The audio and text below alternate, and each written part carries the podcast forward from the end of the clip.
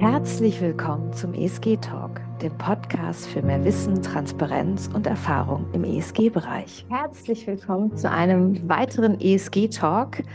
Ich freue mich sehr, dass du wieder dabei bist und mit mir ein bisschen eintauchst in das Thema Nachhaltigkeit, Soziales und Unternehmensführung. Heute habe ich dir ein Thema mitgebracht, da geht es um die Sinnhaftigkeit von ESG. Ähm, ich hatte heute ein wundervolles ähm, großartiges Gespräch. Äh, vielleicht will ich hier nochmal kurz cutten. Normalerweise habe ich einen Gesprächspartner. Heute bin ich wieder ähm, alleine hier unterwegs. Hoffe aber, dass das Thema an sich so spannend ist, dass du mit dran bleibst. Also heute hatte ich ein äh, sehr, sehr interessantes Gespräch mit einem Unternehmen ähm, und aus dem Bereich Emerging Markets, sehr erfolgreich, stark wachsend. Und da ging es um die Frage der Sinnhaftigkeit von ESG und wie man Mitarbeiter motivieren kann, das zu machen, wie man ähm, Menschen davon motiviert. Und das Gespräch war auf Geschäftsführerebene. Und da sind mir jetzt neun Punkte dazu eingefallen, Revue passierend, weil ich das Thema wahnsinnig wichtig finde und ich glaube, dass es ein Thema ist, was gern immer wieder ähm, in aller Munde ist. Also das hört man, hört man ja auch in Europa, dass es dann heißt, wieso sollen wir CO2 einsparen, wenn alle anderen Länder ähm, rauspuffen noch und nöcher. Ja. Und ich habe neun Punkte habe ich aufgeschrieben, die will ich mal ganz kurz vorlesen und dann jeweils zu den einzelnen Punkten was sagen. Und zwar Nummer eins Umwelt und Konsequenzen, Nummer zwei Vorbildfunktion, ähm, vor allem Europa, äh, Nordamerika, so ein bisschen westliche Länder versus Emerging Markets. Nummer drei Wettbewerb, Nummer vier Digitalisierung und ESG. Nummer fünf Finanzquellen. Nummer sechs Investition anstatt Marketing. Nummer sieben Kosteneinsparung anstatt Ausgaben. Nummer acht Mitarbeiter halten und anziehen. Und Nummer neun Transparenz und Reputation. Also das ist jetzt zusammenfassend äh, ein Fazit von dem Gespräch, was ich hatte. Und ich glaube, da möchte ich gerade mal starten mit dem Thema Umwelt und Konsequenzen. Wir sind mittlerweile acht Milliarden Menschen auf diesem Globus und alle acht Milliarden Menschen wünschen sich natürlich einen Lebensstandard zu leben, wie er äh, in Ländern in Europa und auch Nordamerika gelebt wird. In Japan wahrscheinlich auch, in Teilen Chinas schon, in Teilen, in anderen Teilen dieser Welt eben auch, in Australien, wo auch immer. So. Und die Konsequenz bedeutet aber, wenn wir so leben, wie wir leben, dass wir um ein Vielfaches ähm, mehr Erden bräuchten, um in einem Umwelt oder in einem Gleichgewicht zu bleiben, das den Erdball für den Menschen äh, die Tiere und die Pflanzen lebenswert macht.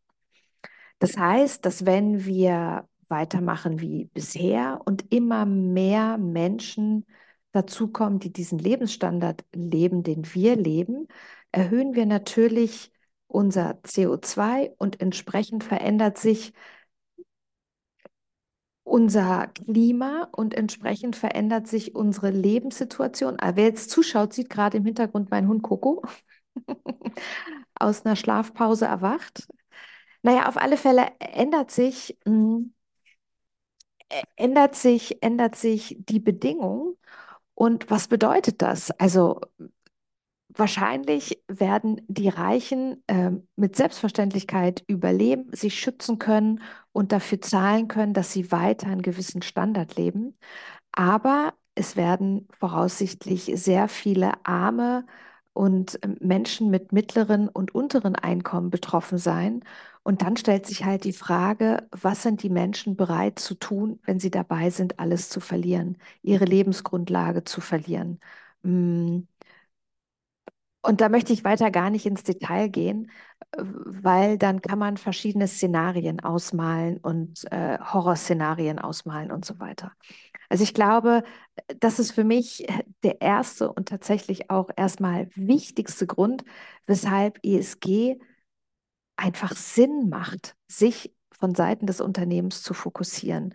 Und ich glaube auch von Seiten des Unternehmens Mm, Weil vielleicht der einzelne Konsument, so wie du und ich, gar nicht die Tiefe versteht und die Komplexität dahinter versteht, was es, wie es bedarf und zum Beispiel Produkte, die wir kaufen, Services, die wir kaufen, in Anspruch zu nehmen und was im, im, im Hintergrund, im Produktionsprozess eigentlich passiert ist. Also wie giftig eine Produktion war, wie CO2-intensiv eine Produktion war. Das heißt, äh, äh, so ein Standardkonsument, interessiert sich im Zweifel nicht dafür und ähm, kennt die Details natürlich auch gar nicht.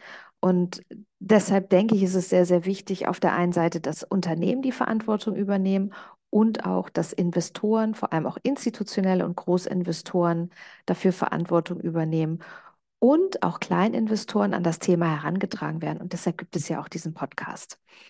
Das Thema Nummer zwei ist Vorbildfunktion.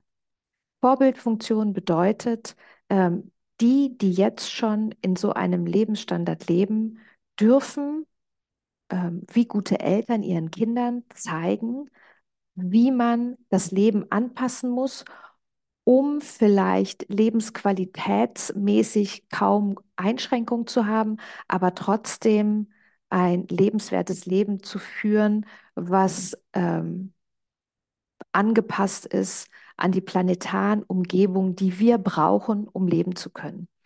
Und ich glaube, äh, da kann man sich gegeneinander befruchten, ob das jetzt die Emerging Markets sind oder auch ähm, Europa, Nordamerika, Australien, die westliche Welt, ähm, ja, also die ersten Länder im Verhältnis zu anderen Ländern.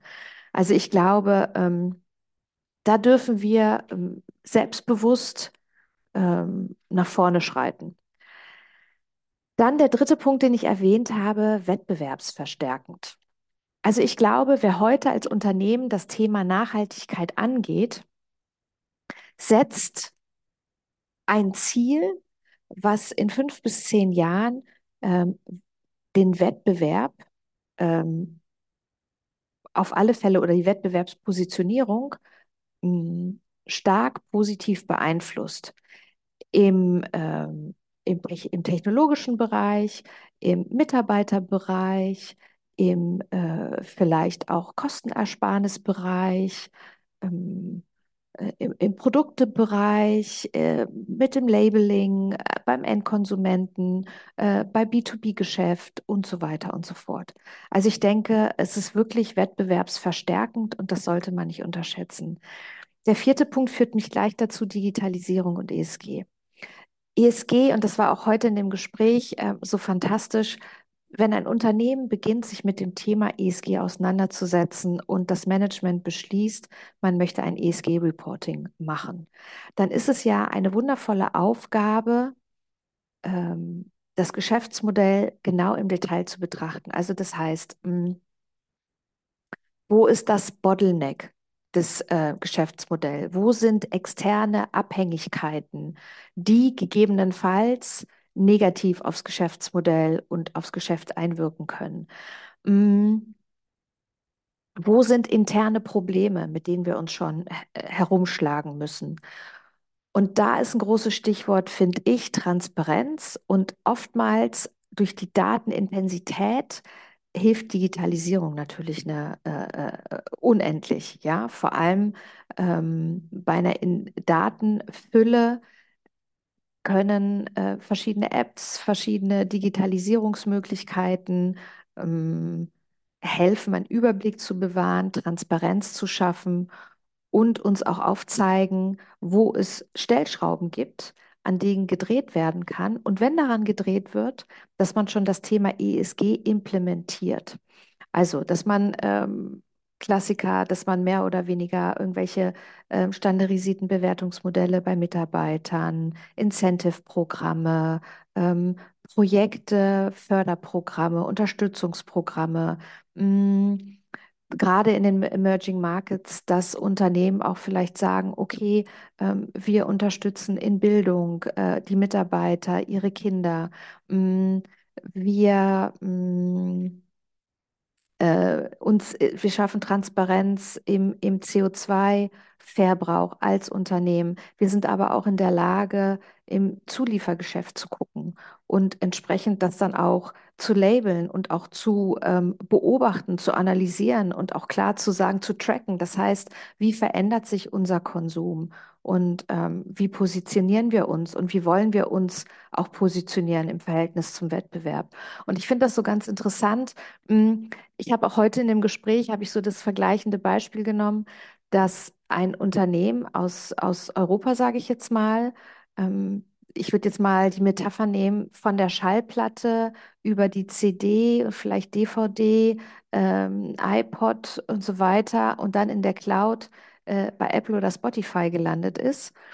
Und in Emerging Markets man von der Schallplatte direkt auf Spotify oder, oder, oder iTunes wechselt. Das heißt, die Entwicklung dazwischen gar nicht mitgemacht worden ist. Und dass wir auch heute sehen, ähm, in einem Podcast, der ähm, so wunderschön war, ähm, äh, Mikrofinanz, dass heute das Handy ähm, von einem Mikrofinanz, äh, von einem, von einer Mikrofinanznehmerin das Handy das eigentliche Tool ist, dass Zahlungen direkt abgewickelt werden, ähm, wie wir das ja auch im, im kleinen Kleingeschäft auch heute schon sehen, ja. Und das heißt, dieser Sprung, der dann realisiert worden ist. Der Punkt Nummer fünf, Finanzquelle. Hm. Ich glaube, ähm, der, die, diesen Punkt sollten Unternehmen nicht unterschätzen. Da sind äh, vor allem in Europa und ich denke mal auch weltweit äh, Banken, Finanzinstitute schon in die Richtung geprescht. Mm, das Thema ESG in Bewertungsansätzen, vielleicht sogar auch in der Kreditvergabe auf der COP-Seite schon mit einzubeziehen, weil das Thema ESG auch was mit Risikomanagement zu tun hat. Das heißt, dass es besondere äh, Vorteilspunkte gibt, wenn ich ein transparentes ESG-Management habe, dass ich dann unvorhersehbare Risiken eher im Griff habe als ein Unternehmen, was noch keine klaren ESG-Transparenzkriterien hat. So, das heißt, äh, nicht heute, aber in fünf bis zehn Jahren kann das kriegsentscheidend sein für eine Finanzierung. Das heißt, entweder über eine Anleihe, über einen Kredit, über einen Investor am Kapitalmarkt. Nummer sechs, und ich finde ähm, persönlich ein ganz wichtiges Thema, ist, dass ESG eine Investition ist und kein Marketing. Ähm, ich höre immer wieder, dass es gerne heißt, ja, ESG ist einfach nur Geld ausgeben, Geld ausgeben und es bringt ja irgendwie nichts. Ähm, nein, ESG ist in meinen Augen eine klare Investition, kein Marketing, eine Investition dahingehend, dass man, was ich vorher schon erzählt habe, vielleicht Abhängigkeiten nach außen ähm, ähm, minimiert, dass man in gewissen Bereichen autarker wird und das Thema ist hier zum Beispiel Energie. Und beim Thema Energieanstieg, Preisanstieg wesentlich autarker ist und ähm, den, den Preisanstieg nicht weiter über seine Produkte oder Services an die Kunden geben muss, sondern ganz anders da positioniert ist. Und da sind wir wieder beim Thema Wettbewerb und ähm, entsprechend sich auch positionieren kann. Ja, und ähm, da habe ich einen ganz klaren ähm, Investitionsvorteil, weil ich ein ähm, weil ich eine, eine Rückzahlung habe durch die Investition. Also ich denke, es gibt in vielen Bereichen, gerade wenn man sich ein Geschäftsmodell äh, und jedes Unternehmen ist ja ähm, sehr individuell in seiner eigenen Art, in der Kundenkategorie, in, ähm, im Standort, in der Regionalität und so weiter und so fort. Aber trotzdem ähm, sind die individuell anpassbar und, und ähm, realisierbar und umsetzbar und über kurz oder lang wird diese Investition sich auch auszahlen. Da komme ich zum Punkt Nummer sieben, Kosteneinsparung anstatt Ausgaben. Das heißt, diese, diese Investition wird über kurz oder lang zu Kosteneinsparung führen. Ähm, da fange ich auch zum Beispiel das Thema an Mitarbeiter. Habe ich einen hohen Umschlag mit Mitarbeitern? Ja, und ich habe immer wieder eine Einarbeitungszeit, immer wieder eine Einarbeitungszeit. Kann ich durch ähm, ein soziales Umfeld, was ich meinen Mitarbeitern anbiete, ähm, gerade auch zum Beispiel bei weiblichen Mitarbeitern, äh, Familien, ein Umfeld bieten, was so attraktiv ist, dass die Wechselbereitschaft ähm, deutlich geringer ist. Das heißt, dass ich, auch wenn ich vielleicht Ausfallzeiten oder reduzierte Zeiten habe, die Mitarbeiter so attraktiv sind, dass ein neuer Mitarbeiter, der ja zum Teil drei bis neun Monate braucht, um eine alte Funktion zu übernehmen, überhaupt nicht mehr attraktiv wird und ich einen Mitarbeiter binde. Und dann habe ich auf einmal auch eine klare Kosteneinsparung. Da sind wir beim Thema Mitarbeiter halten und auch anziehen, meinen achten Punkt. Und ich glaube, in einer digitalisierteren Welt, wo wir auch verstärkt Produktionsabläufe durch Roboter und Produktionseinlagen haben und der Mensch am Ende des Tages, wie ich so schön immer sage, tatsächlich das Brain ist und äh, äh, sinnhaftige Arbeit macht, die lösungsorientiert ist und wenn ich dann gute Köpfe halten kann durch meine Art, wie ich mich positioniere und als erster positioniere im Markt auch in Bezug zu meinen Wettbewerbern, ähm, kann ich eine junge Generation, kann ich die, die Guten aus der jungen Generation anziehen und, ähm, und meine Mitarbeiter halten. Und ich finde, das ist eine ganz klare Win-Win-Situation. Und Nummer neun, da sind wir beim G von der Governance, Unternehmensführung, klare Transparenz und Reputation. Ähm, es gibt immer wieder Korruptionsskandale, ähm, es gibt immer wieder verschiedene Arten von Skandalen. Und wenn ich als Unternehmen ähm, eine klare Transparenzstrategie habe, habe ich natürlich auf der einen Seite eine gute Reputation und auf der anderen Seite keinen Reputationsverlust. Denn eins muss man sich mal klar machen, wie ich finde, hm, wenn es um das Thema Kapitalmarkt und Investition geht, geht es auch immer um das Thema Vertrauen. Dass man dem Management vertraut, dass man dem Unternehmen vertraut, dass man nicht nur dem Marktpotenzial, in dem das Unternehmen agiert, vertraut, sondern auch, wie es umgesetzt wird. Und ähm, als Investor, vor allem als Kleininvestor, habe ich ja gar nicht die Chance, ähm, fünfmal oder zwanzigmal im Jahr eine Unternehmensführung zu machen. Und umso größer das Unternehmen ist, umso komplexer wird es, um tatsächlich einen Einblick zu generieren, um mir eine Meinung zu bilden, um zu sagen, ähm, dem vertraue ich oder dem vertraue ich nicht. Und umso transparenter die Unternehmensführung stattfindet, umso ähm, geringer werden Reputationsverluste, weil irgendwas passiert, was absolut unerwartet ist. Ja, da bin ich jetzt auch schon beim Ende. Die Sinnhaftigkeit von ESG. Ich hoffe, ähm, ich konnte ein paar inspirierende Worte sagen und ähm, vielleicht auch ein paar Themen aufklären. Ähm, ich freue mich, dass du bis hierhin zugehört hast. Ähm, ich freue mich, wenn du mit mir hier tiefer einsteigst in das Thema, ähm, auch gerade für ESG-Consultants, äh, die auf der Seite bei Unternehmen Sparingspartner sind und das Thema ESG versuchen zu integrieren. Ähm, ja, das war eine Folge für dich und euch, vor allem für die Unternehmer und die Corporate-Seite. Ihr könnt uns auch auf YouTube sehen. Äh, dann sieht man, dass ich heute ein rosafarbenes Jackett trage mit einem schwarzen Hoodie. Und ähm, ja, wenn du der Meinung bist, es gibt ein wichtiges ESG-Thema, was wir noch nicht besprochen haben, dann kontaktiere uns und äh, wir freuen uns. Oh, es klingelt. Telefon war nicht ausgestellt. Das war gerade eine Lernkurve.